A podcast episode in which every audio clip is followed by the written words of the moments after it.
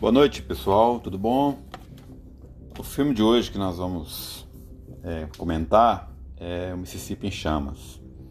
É um filme do ano de 1988 do cineasta recém-falecido, né? faleceu ano passado, britânico, Alan Parker.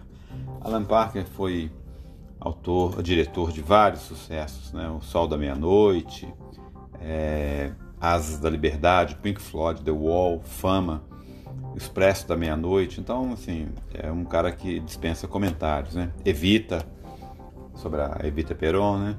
E o Sir, né? Pela, condecorado lá pela rainha, pelo reinado lá na Inglaterra. Esse filme é de 1988 e ele é considerado, assim, é, o melhor filme americano sobre crimes, foi considerado durante muito tempo. E crimes, claro, crimes raciais, né?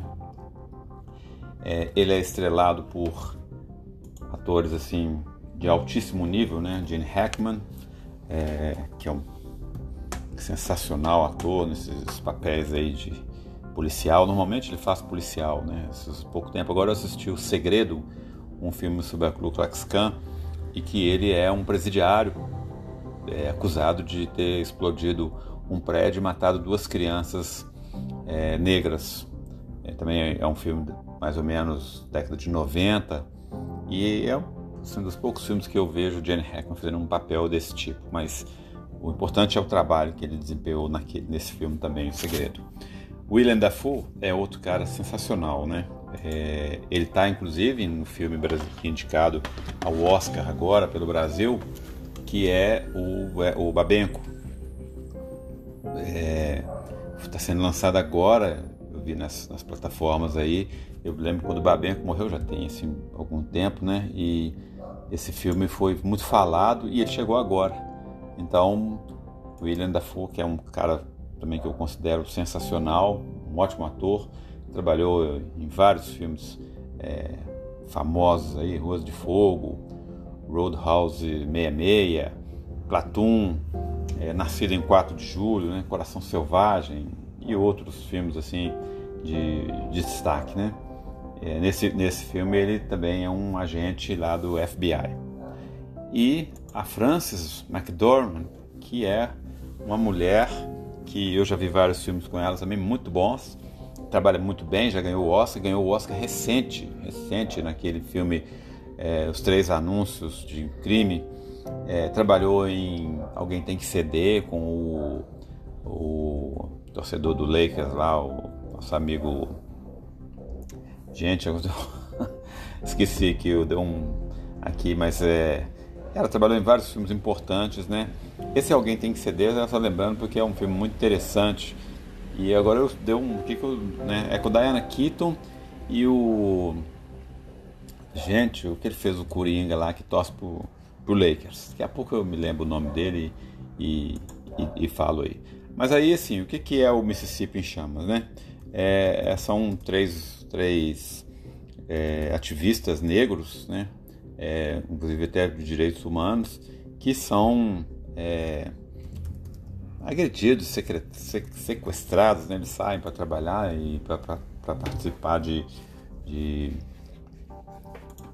movimentos cívicos lá e desaparecem. Né? São assassinados lá, pelo, lá, lá em, no Mississippi. E aí um crime que começa a ser, né, como sempre acontece, né, ser acobertado demais. Então o FBI destaca uma equipe que vai fazer a investigação do crime, né? E aí começa todo o conflito, porque tem uma, uma equipe da cidade que não quer, é, que fica escondendo o crime, né? E tem os agentes do FBI que vão é, fazer essa investigação.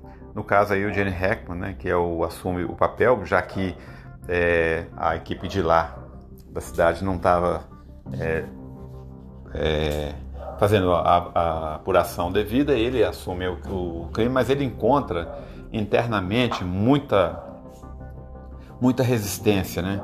E aí ele precisa destacar lá, eu me lembro dessa parte bem importante, um, um policial negro do FBI que passa um, um aperto nos caras, porque ele também leva os caras à tortura.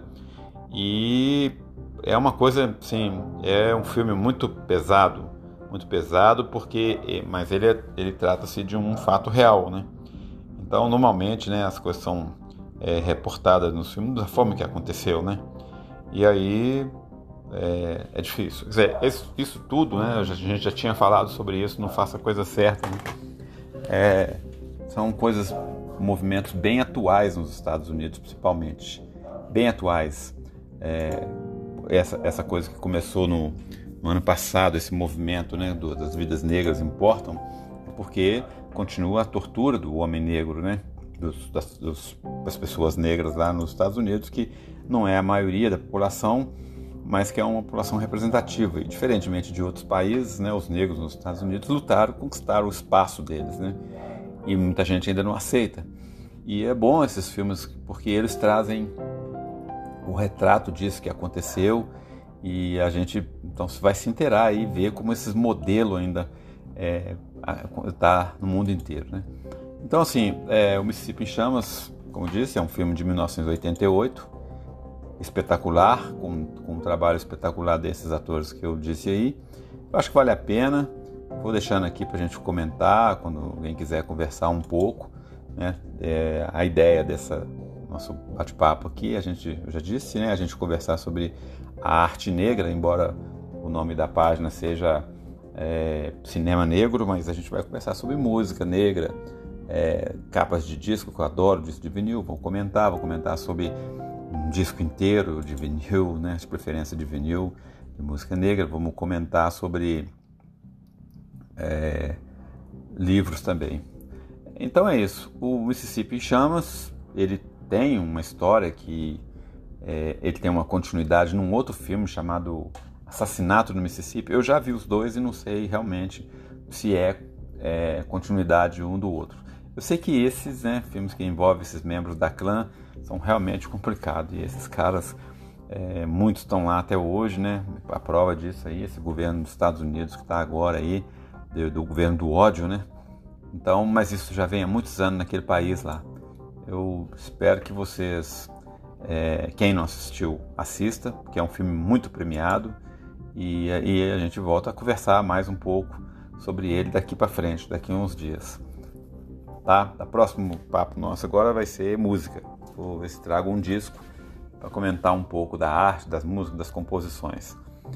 Ok? Eu, quer dizer, estou pensando se encerro, faço mais uns dois ou três filmes e depois encerro e, e depois começo um pouco a falar de música e de, de livros.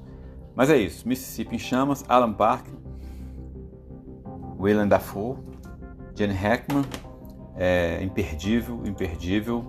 Eu sugiro que quem não assistiu que assista é, e vamos conversar. É, perdível. Um abraço, gente, e é isso aí.